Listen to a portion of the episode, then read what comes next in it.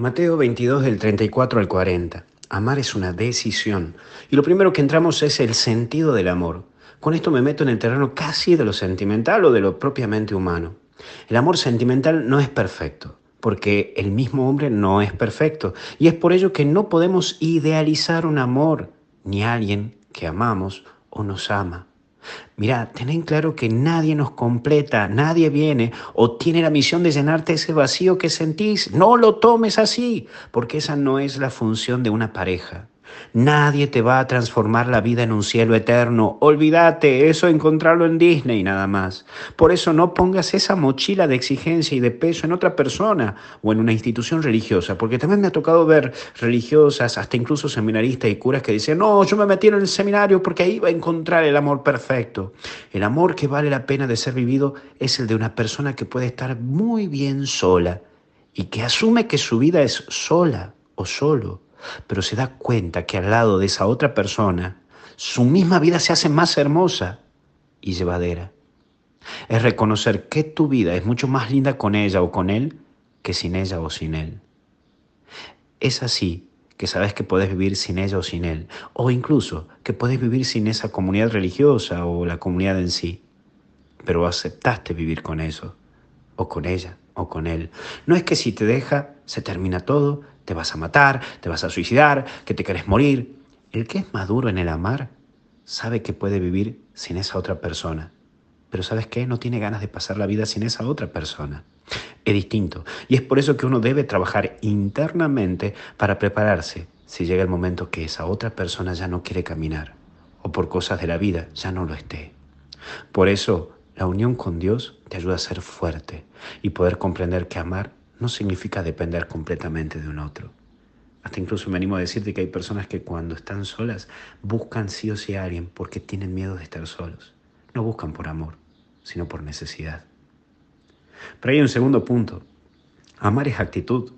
Solo trata de tener aquellas actitudes que sentís y que solo vos y yo merecemos tener, y no lo que el otro se merece recibir. Sí, por ejemplo, ¿te mereces que te mienta porque me mentiste? Yo no soy un mentiroso, ni merezco ser mentiroso. Entonces yo no puedo estar mintiéndole al otro porque el otro se merece que le mienta porque me mintió.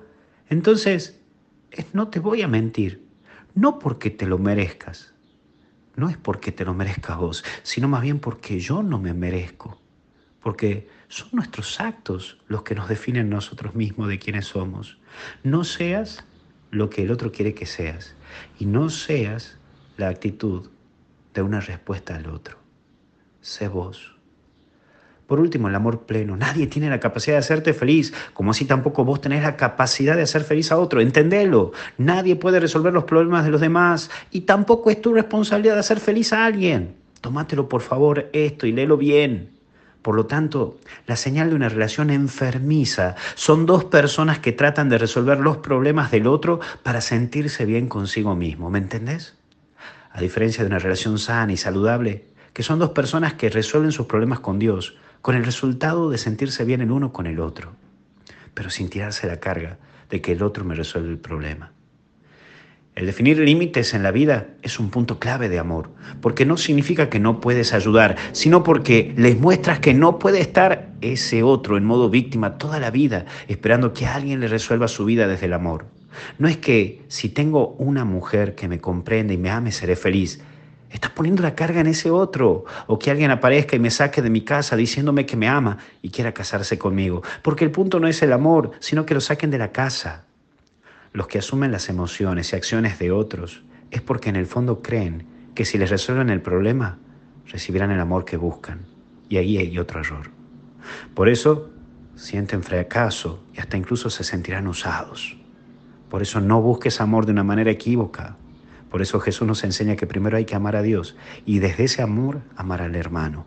Pero no busques amar al otro para que te devuelva un amor que no lo encontras en vos. Que Dios te bendiga en el nombre del Padre, Hijo y Espíritu Santo.